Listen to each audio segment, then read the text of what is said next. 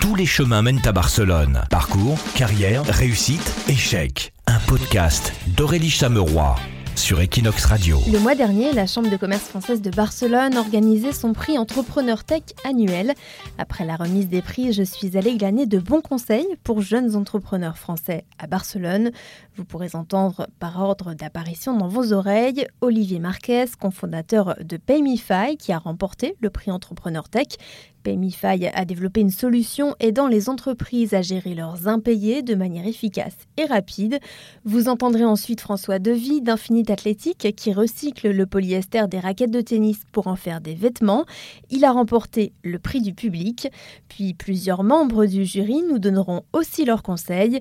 Christian Marion, directeur de la Chambre de commerce française de Barcelone, Guillaume Rostand, président de la French Tech Barcelona et Nicolas Lebeau pour Wojo Espagna.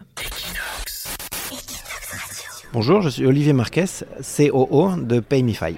Alors, les conseils que je donnerais à une start-up euh, française qui viendrait s'installer à Barcelone, euh, ce serait de s'immerger dans le monde start-up barcelonais et de profiter de l'écosystème international euh, qui est très riche pour s'implanter plus rapidement et profiter bah, de cette richesse pour se développer plus vite de profiter des nombreux événements de networking autour du monde startup à Barcelone. Ils sont nombreux et euh, ça permet très rapidement de connaître bien l'écosystème et de pouvoir profiter de bons trucs, de bons astuces pour trouver de bons bureaux, de connaître de futurs investisseurs, de planter un peu les, graines de, futurs contacts qui, qui seront peut-être des clients ou des investisseurs.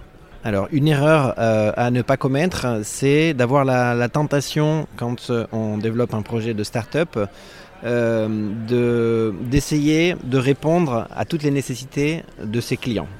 dans le monde B2B, qui est surtout le mien, euh, les clients, quand euh, euh, ils trouvent un partenaire qui est disponible, qui est très à l'écoute pour offrir des solutions, a tendance à demander beaucoup et donc le risque de ne pas forcément se focaliser sur l'idée initiale et d'essayer de répondre à tout ce qui est demandé peut être un danger bah, de perdre tout simplement le cap qui devrait être celui que la, startup s'est forgé au départ. Alors mon nom est François Devy, je suis cofondateur de l'entreprise euh, Infinite Athletic, euh, ensemble avec mes deux autres cofondateurs, euh, Isaac et Francesc. Alors le conseil que je donnerais aux startups françaises euh, qui commencent à Barcelone, euh, ça serait euh, d'avoir, comme on l'a vu dans, le prix, une, certaine split de nationalité entre les différents fondateurs qui permettent d'avoir un, point de vue totalement différent et qui permettent aussi d'avoir une certaine escalabilité, scalabilité, je sais pas comment dire en, en français, à, travers d'autres points géographiques d'Europe. Prendre du temps, nous c'est ce qu'on a fait, on a, pris, on a pris un an vraiment, on a arrêté de, bosser euh, dans nos entreprises respectives pour vraiment penser à un business model totalement innovant. Donc on est parti d'une feuille blanche. Donc c'est vraiment pour moi un des premiers conseils que je donnerais, c'est prendre son temps et vraiment penser pendant 3, 4, 5 mois au concept. Donc c'est vraiment très important de, bah, de, valider le plus tôt possible pour pas arriver euh, droit dans le mur avec une idée qui euh, plaira à personne. Classique. Moi, c'est Christian Marion, je suis directeur de la Chambre de commerce française à Barcelone et euh, organisateur de cette soirée euh, du prix Entrepreneur Tech. Alors, cette année, on a eu 45 euh, dossiers de candidature et il y a deux choses qui m'ont frappé. La première, c'est qu'il y a pas mal, d'entreprises qui, se sont centrées sur des process, comment améliorer des process dans des, grosses boîtes, donc du coup des startups qui veulent vraiment collaborer avec des, grosses boîtes, donc ça c'est vraiment une tendance.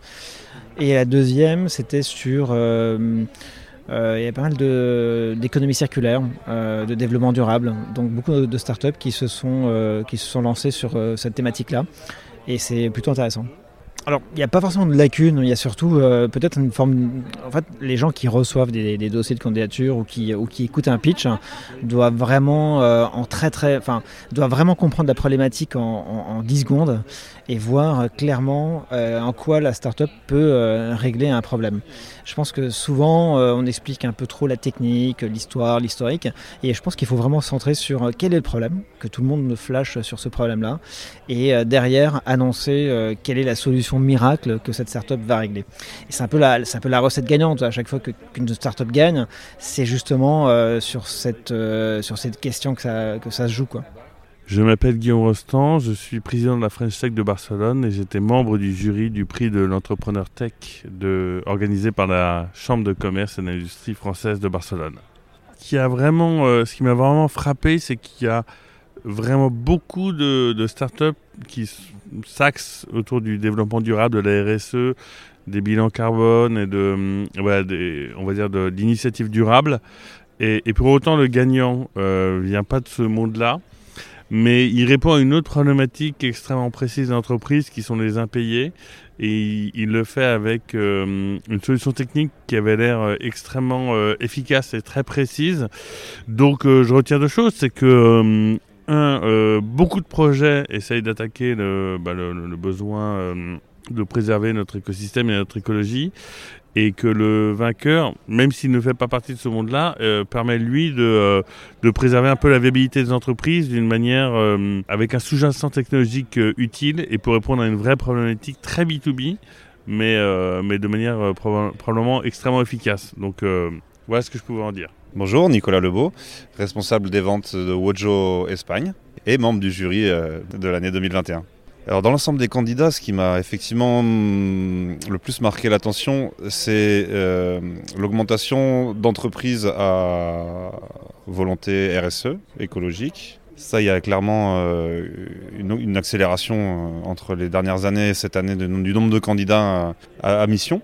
Et ensuite, sur le gagnant, c'est tout simplement la, la, praticité de la solution dans le contexte actuel, tant sur la partie e-commerce, euh, que la partie vente physique. Tous les chemins, tous les chemins mènent à Barcelone. Parcours, carrière, réussite, échec. Un podcast d'Aurélie Chameroy sur Equinox Radio. Si cet épisode vous a plu, n'hésitez pas à le partager. Vous pouvez aussi nous laisser une note et des étoiles sur Spotify et Apple Podcast. C'est bon pour l'algorithme. À très bientôt pour un prochain épisode de Tous les chemins mènent à Barcelone. Equinox.